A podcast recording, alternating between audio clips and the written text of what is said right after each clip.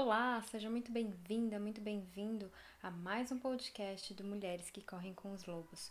Hoje a gente vai falar sobre o nono capítulo e a gente também está indo para o nosso nono episódio. Espero que vocês estejam gostando, porque eu estou amando. E assim, a cada capítulo esse livro ele fica mais e mais impressionante. E não quero parar de ler, enfim, está sendo uma experiência muito, muito maravilhosa, até porque é a segunda tentativa, né, de ler esse livro, e eu já relatei com outras pessoas também que não conseguem continuar, porque ele é um livro um pouco denso, mas eu entendi também que eu fui passando ali por algumas coisas e também foram alguns processos internos que me seguravam um pouquinho para continuar a leitura do livro, mas agora eu cheguei num lugar assim excepcional e que vai ser muito difícil, mesmo que eu não tivesse esse comprometimento de vir aqui fazer o podcast, eu, eu provavelmente não iria parar. Tá?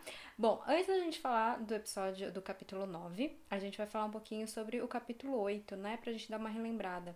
Lá no capítulo 8, a gente falou sobre como a gente poderia ser alvo muito fácil, né? A depender de como é que a gente tá nesse caminho de autoconhecimento, nesse contato com a mulher selvagem. Então a gente fala falou sobre o resgate dessa mulher, é, falou sobre a gente ter boas pessoas ao nosso redor, perceber se a gente está caminhando com os nossos próprios sapatos ou a gente está usando é, os sapatos de outra pessoa, porque a história né, do capítulo 8 é sobre os sapatinhos vermelhos, enfim. E foi bem legal esse capítulo. Eu falei que é um capítulo a ser lido, mas cheguei ao capítulo 9 e vou dizer a mesma coisa. É um capítulo a ser lido. o nome do capítulo é A Volta ao Lar, o Retorno ao Próprio Self. E ao longo do capítulo é, tem a história, né? Que, como todos os capítulos têm a história, e ela vai falando dessa volta, né, para a mulher selvagem, dessa volta para a mulher selvagem. Gente, o livro, ele tem uma ordem, né, de autoconhecimento, assim, uma ordem talvez cronológica, como é que são os nossos passos. Então, nesse momento dessa volta, já existe um, uma consciência sobre quem se é, sabe? Já não é uma coisa completamente perdida. Lá no primeiro capítulo a gente tinha uma volta, mas era uma mulher ainda que ela estava procurando os ossos dela, ela estava muito despedaçada. Nesse momento ela não tá tão despedaçada assim, mas ela tá completamente desconectada, né? E esse capítulo, na verdade, não é uma coisa que acontece uma vez ao longo da vida.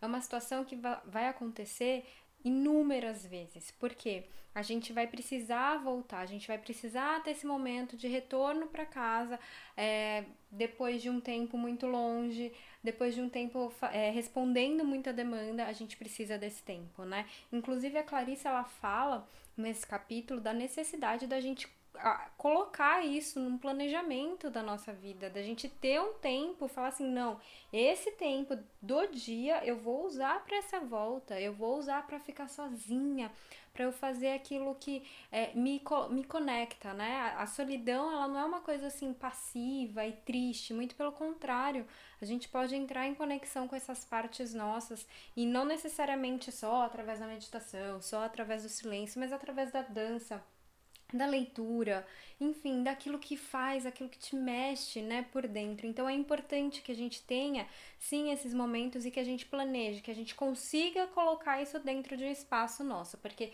se fosse uma situação qualquer de qualquer outra pessoa, a gente ia arrumar, né, esse lugar. Eu particularmente eu precisei arrumar esse tempo, é, um, num período mais longo. A Clarissa ela fala ao longo desse capítulo também dessa necessidade que às vezes a gente precisa ficar longe por um tempo maior. Eu precisei, né? Em 2017 eu me afastei, me afastei das pessoas, me afastei, enfim, eu fiz meio que um retiro. No momento que eu voltei foi super estranho, assim, porque eu já não era mais a pessoa, né, que tinha saído e a hora que eu voltei foi bem diferente e depois a gente vai se acostumando. Mas eu sei que eu tenho que fazer esse movimento sempre, né, de tempos em tempos ou deixar um espaço sempre para eu voltar para esse lugar. Então, quando a gente já sabe sobre esse lugar, a gente entende, a gente consegue perceber com mais facilidade para onde a gente tem que voltar, né? Clarissa fala sobre voltar ao lar, voltar a casa, que inclusive esse é o nome do mapa natal do livro, né? Para quem fecha o mapa astral em livro, o nome é Meu Caminho de Volta para Casa. Então é, a gente precisa fazer esse caminho, tá? é interessante que ao longo da vida a gente vai ser roubada da gente mesma e vão ser em várias circunstâncias.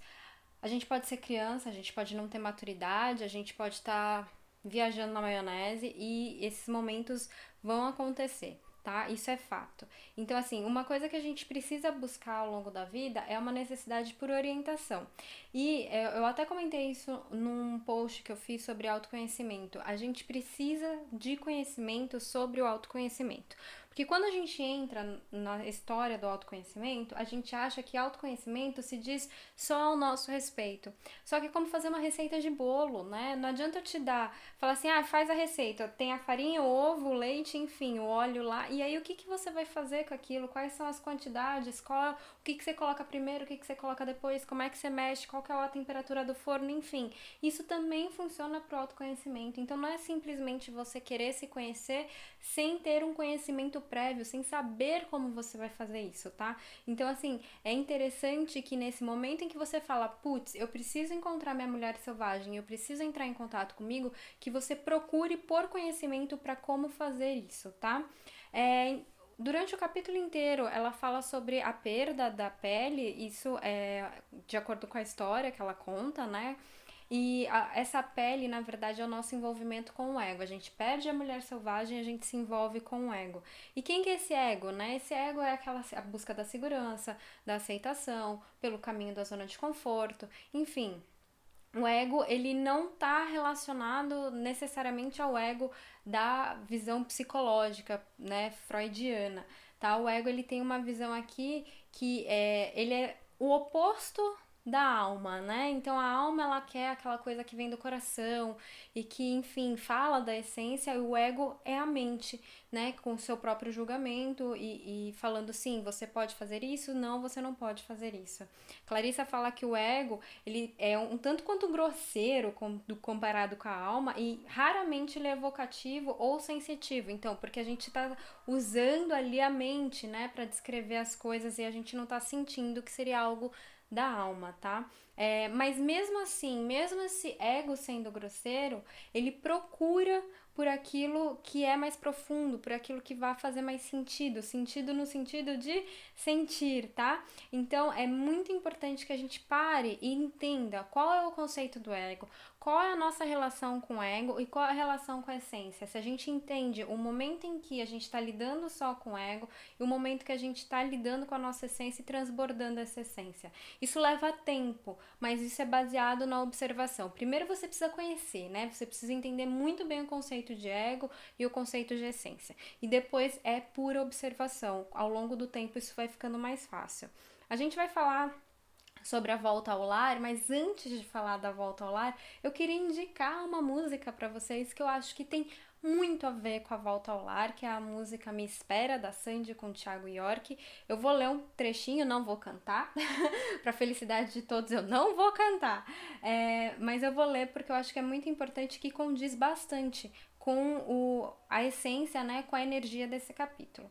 Eu ainda estou aqui, perdida em mil versões irreais de mim. Eu estou aqui por trás de todo o caos em que a vida se fez. Então, é mais ou menos esse momento, né? Você sabe que você tá lá, você sabe que existe uma parte de você, mas você não sabe onde ela tá, você não sabe muito bem como você volta, mas você sabe que você precisa voltar. Então, esse capítulo é sobre exatamente isso, sobre esse retorno e esse retorno é, que acontece várias vezes ao longo da vida. Eu falei sobre isso no episódio anterior, que muitas vezes a gente acha que o caminho de autoconhecimento ele é linear. Então, ah, eu aprendi isso, pronto passa para o próximo, mas na verdade não, esse caminho ele é cíclico, então muitas vezes a gente vai voltar, mas a gente vai voltar diferente, a gente vai voltar com uma outra perspectiva, a gente vai voltar olhando para outras coisas nossas, tá? É, outra coisa que é interessante, a gente vai passar é, por essas voltas e muitas vezes a gente não sabe nem o que a gente está procurando. Na maior parte das vezes a gente não faz a menor ideia, a gente só sabe que tem um incômodo, a gente só sabe que a gente precisa ir para algum lugar e que a gente precisa fazer alguma coisa com a gente mesma, tá? Muito importante. Voltar para casa não necessariamente envolve fazer um retiro e viajar, gastar dinheiro, é, pagar para várias terapias ou terapias alternativas, complementares, enfim. Não que terapia não ajude, não que tudo isso não possa ajudar, mas é que muita gente utiliza a falta do dinheiro para como bengala, né? Então, ah, eu não vou fazer isso porque eu não tenho condição de fazer um retiro nesse momento. Mas na verdade, essas é, essas atividades, elas só são uns caminhos, né? Elas são como se fossem um, um cheirinho, sabe? A gente começa a sentir, a gente fala, hum, agora eu entendi aqui, ó, tô mais confortável, tô mais próxima da minha essência, mas elas não são obrigatórias, né? Tanto que a Clarissa fala que é interessante que a gente busque essa volta, independentemente de onde a gente esteja, independentemente de onde a gente tá. Ela fala sobre a necessidade que a gente precisa aprender de silenciar o lugar em que a gente tá, né? Assim, independente se tem um milhão de pessoas ao nosso redor, se a gente conseguir ficar quietinha com a gente mesma, isso é a grande sacada da situação tá? Então é importante que a gente não se apegue a essas ideias de que a gente sempre vai ter que fazer alguma coisa para voltar. Existem inúmeros vídeos no YouTube de pessoas maravilhosas, existem inúmeros livros que vocês podem acessar e esse caminho ele é feito, mas você precisa sim de conhecimento, precisa sim de vontade e precisa de tempo tá? É, você precisa se dar esse tempo. A gente, como eu disse, a gente dá tempo para tudo, a gente faz planejamento para tudo, consegue colocar tudo dentro do nosso planejamento, menos essa volta para dentro. E quando a gente volta para dentro, é que a gente pode se entender, a gente pode conhecer, a gente vai entrar em contato com essa mulher selvagem e sim, a partir daí a gente vai transbordar quem a gente é, porque até então a gente está transbordando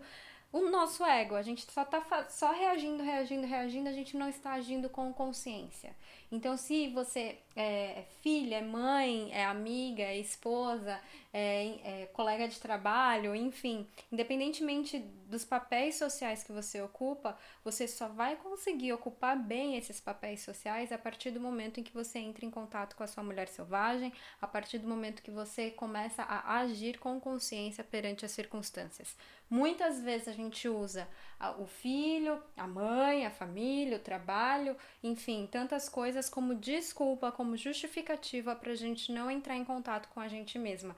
Mas, na verdade, essas situações que a gente quer se dar ao máximo, que a gente quer transbordar o melhor que a gente tem, pede que a gente então volte para casa, que a gente tenha esse momento de solidão, que a gente tenha esse momento de quietude com a gente mesma para entender qual que é esse caminho, qual que é essa mulher selvagem, o que que eu tô querendo lá dentro e o que que eu posso transbordar melhor de mim e não do meu ego. Tá bom? Gente, muito obrigada. É, leiam esse capítulo porque ele é muito maravilhoso e ele vale muito a pena ser lido, né? Aliás, leiam o livro inteiro porque o livro é sensacional, tá bom? E até o próximo episódio. Um grande beijo, até mais. Tchau, tchau.